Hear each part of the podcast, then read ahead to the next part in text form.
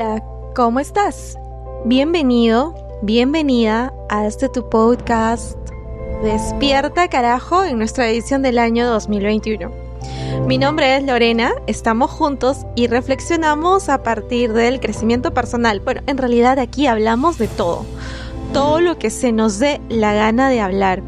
Y tú, sí obviamente, pues tú, desde el pleno uso de tu libertad, vas a escuchar sí y solo sí te da la gana de escuchar. Pero recuerda, igual este podcast lo hago con mucho cariño para ti, que eres el ser humano más especial del mundo entero. Por eso, estos aplausos van para ti.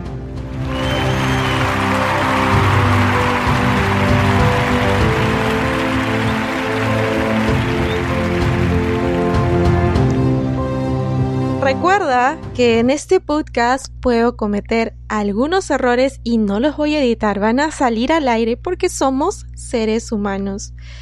Hace unos días hubieron unas imágenes impactantes. Las imágenes de la toma del Capitolio. Es decir, o sea, esto es un hecho histórico. ¿Quién podría imaginarse que un grupo de personas simpatizantes de Donald Trump entraran al Capitolio, básicamente lo asaltaran y bueno, los redes, las redes sociales se vieron inundadas con estos memes. La noticia fue un boom, entonces pues se deja pensando, ¿no? Y es que la pandemia ha llevado un conjunto de cambios a nivel mundial que se están instaurando de una manera muy sutil y muy sistemática con la polémica que se despertó en relación a las últimas elecciones en Estados Unidos y esta transición, este cambio de, poder de Trump a Biden, las protestas y la toma del Capitolio han dejado ver una falencia. ¿Qué es una falencia? Una brecha, una debilidad en el sistema democrático estadounidense.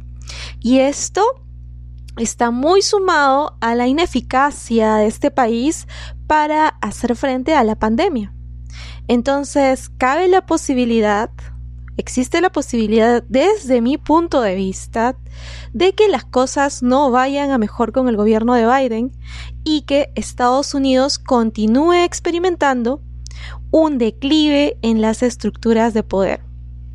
¿Qué pasa Mientras esto pasa en Estados Unidos, ¿qué ocurre con China? Pues China ha demostrado poder mantenerse imbatible frente a los desafíos de la pandemia. Si no piensen de dónde están viniendo las vacunas a Perú, ¿de qué país están viniendo? Ajá, están viniendo de China. Porque China ha tenido una efectiva manera de reducir los contagios dentro de la población. Un sistema de gobierno socialista, acusado de ser autoritario, que ha demostrado ser efectivo y generar resultados en tiempos de crisis. Sus avances en relación al sistema financiero cuántico, que es el que hablamos en algún episodio pasado, que se basa básicamente en computadoras que ahora van a podrían en un futuro controlar el, el tema de las transacciones financieras, este sistema financiero cuántico también podría colocar a China a la cabeza del sistema financiero mundial e incluso salvar al sistema financiero. Si esto ocurre, eso terminaría de colocar a Estados Unidos en jaque mate. El hecho es que esta pandemia ha probado la fortaleza de los sistemas de gobierno de cada país en el mundo. China continúa imparable a la cabeza con la creación de vacunas, mientras que el posible declive de Estados Unidos se está viendo acelerado por el caos político y por la división.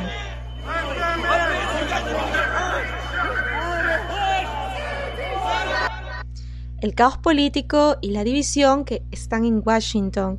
Además, a esto hay que sumarle el hecho de que China en los últimos 10 años haya tenido grandes avances científico-tecnológicos. Esto es precisamente lo que le ha permitido poder hacer frente a esta pandemia y generar una vacuna. Estos científicos, estos avances científico-tecnológicos eh, en el campo han sido muy priorizados por el gobierno de Deng Xiaoping, quien incrementó de manera notable esta inversión en los últimos años.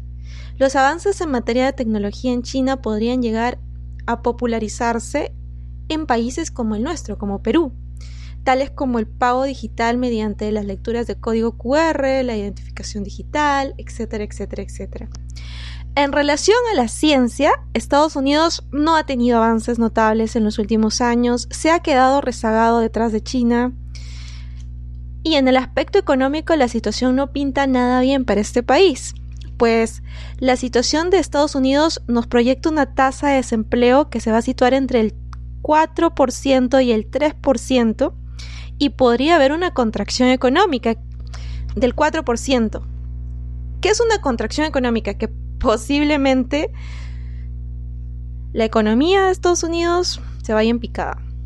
Ahorita está estable. Gracias a las medidas que se adoptaron por cada estado y el apoyo económico a los gobiernos, es posible que se produzca, a pesar de que esté estable, es posible que sí, que se produzca una recesión económica durante este año que como ya lo dije, traducción de toda esta vaina, Estados Unidos se puede ir a la miércoles.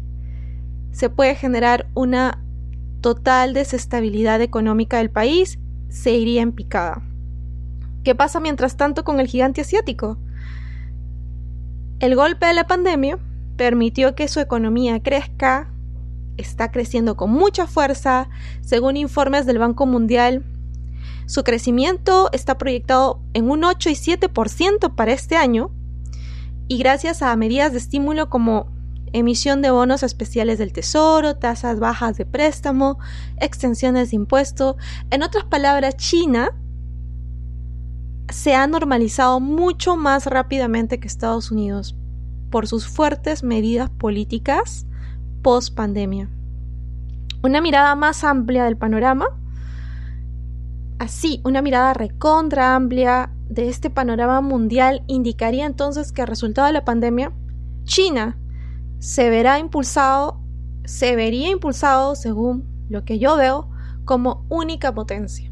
Y las rivalidades entre Pekín y Washington van a terminar dejando a este líder asiático como el único protagonista en el panorama mundial.